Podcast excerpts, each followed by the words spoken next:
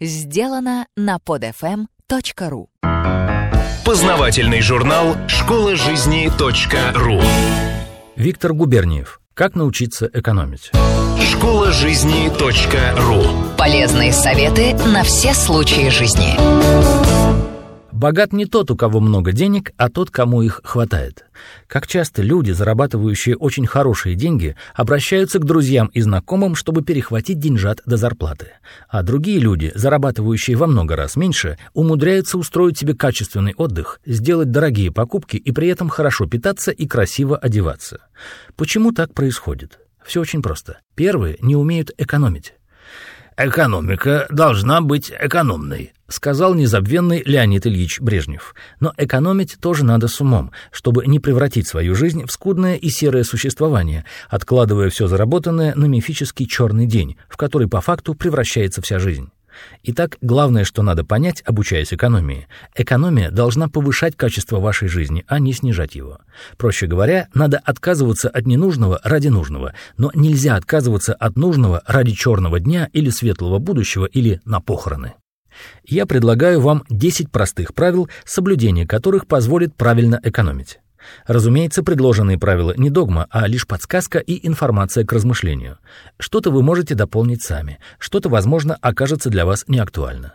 Итак, 10 заповедей экономии. Первое. Откажитесь от импульсивных покупок. Покупайте только то, что заранее наметили. Любовь к импульсивным покупкам не только опустошает ваш кошелек, загромождает ваше жилище ненужными вещами, но и может привести к психическому расстройству, именуемому шопоголизм. Второе. Не покупайте широко разрекламированные товары и услуги. Реклама всегда включена в цену. Покупайте по рекомендации друзей, которые пользовались интересующими вас товарами и услугами. Друзьям не надо вам впендюрить барахло, они дадут вам более-менее объективную оценку качества. Помните, что импортное, вопреки распространенному мнению, не всегда лучше отечественного. Многие отечественные товары и дешевле, и надежнее импортных, хотя и выглядят часто не так эффектно. Третье. Ведите финансовый учет и финансовое планирование. Записывайте ежедневно, на что ушли деньги и откуда пришли. На что, когда и сколько вы собираетесь их потратить. Какие расходы могут возникнуть и откуда вы возьмете деньги в случае их возникновения. Финансовый учет дисциплинирует. Порой вы можете отказаться от необдуманной покупки только потому, что вам будет неприятно или лениво вписывать ее в свой отчет. Отчет, кстати, может помочь вам вести компьютер. Существует множество программ финансового учета, в том числе и бесплатных, например, домашняя бухгалтерия Light. Если у вас есть карманный компьютер, вы можете вести учет в буквальном смысле, не отходя от кассы. А еще, благодаря финансовому учету, вы можете приобрести полезную привычку сохранять чеки. Это может вам принести дополнительную экономию за счет бесплатной замены некачественного товара. Это можно сделать только при наличии чека.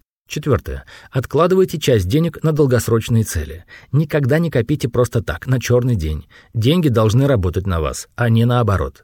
Распределите финансовую нагрузку для необходимой покупки так, чтобы она была необременительна для вашего бюджета. И пусть ваши сбережения не лежат мертвым грузом под матрасом, а приносят дополнительный доход в виде процентов в банке или прибыли от ценных бумаг. Пятое. Не берите товары и услуги в кредит. Вроде бы эффект тот же, что и от накопления. Большую покупку вы оплачиваете по частям.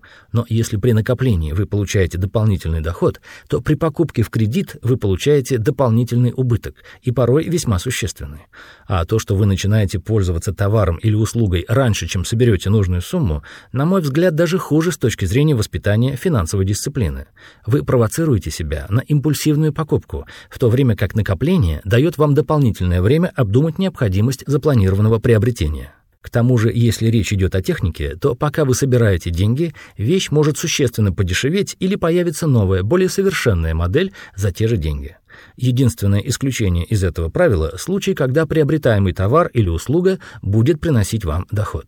В этом случае надо грамотно рассчитать свою выгоду. Доход должен превышать оплату процентов по кредиту. Шестая. Мораторий на любые крупные расходы в день зарплаты. В день получения дохода многие из нас находятся в состоянии финансовой эйфории.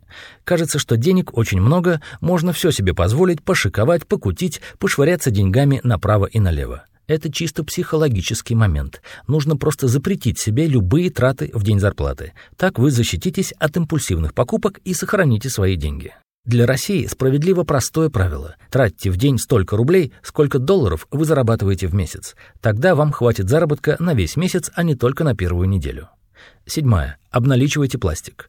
Электронные деньги утекают быстрее. Их не так жалко. Тут чистая психология. Они не воспринимаются как деньги. Кроме того, вы избежите неудобств, связанных с поиском банкомата. Пластик принимают далеко не везде. И сэкономите на проценте за обналичку в чужих банкоматах. Восьмая. Оптимизируйте тарифы. Давно ли вы изменяли свой тариф за интернет, за мобильный телефон, за коммунальные услуги?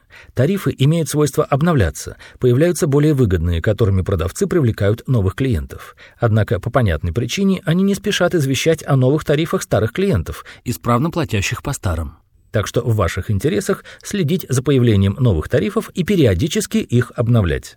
Девятое. Носите калькулятор и безмен при посещении продуктовых рынков. Если вы предпочитаете продуктовый рынок супермаркету, вы правильно делаете. В магазинах почти всегда завышены цены и нет возможности поторговаться. Кроме того, мерчендайзеры в магазинах делают все для того, чтобы вы совершали импульсивные покупки. Это их хлеб.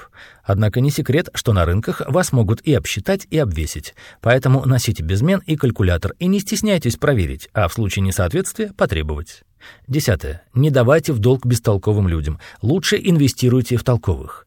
Очень часто люди раздают свои деньги в долг просто потому, что не умеют твердо сказать «нет». Им хочется перед всеми выглядеть хорошими, чем умело пользуются проходимцы всех мастей. У моей мамы на работе была сотрудница, которая умудрялась брать в долг буквально у всех и мало кому возвращала. Зачем вам надо поощрять иждивенчество за свои кровные? Не дарите нищему рыбу, дарите удочку. Если у вас есть такая возможность, лучше дайте нуждающемуся человеку заработать. Ваша помощь ему только навредит, поскольку утвердит его в его способе жизни на халяву, который рано или поздно неизбежно приведет его к краху.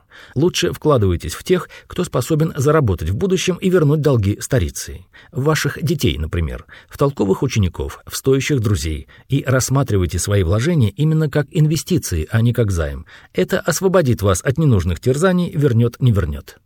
Вот такие заповеди экономии я предлагаю на ваш суд.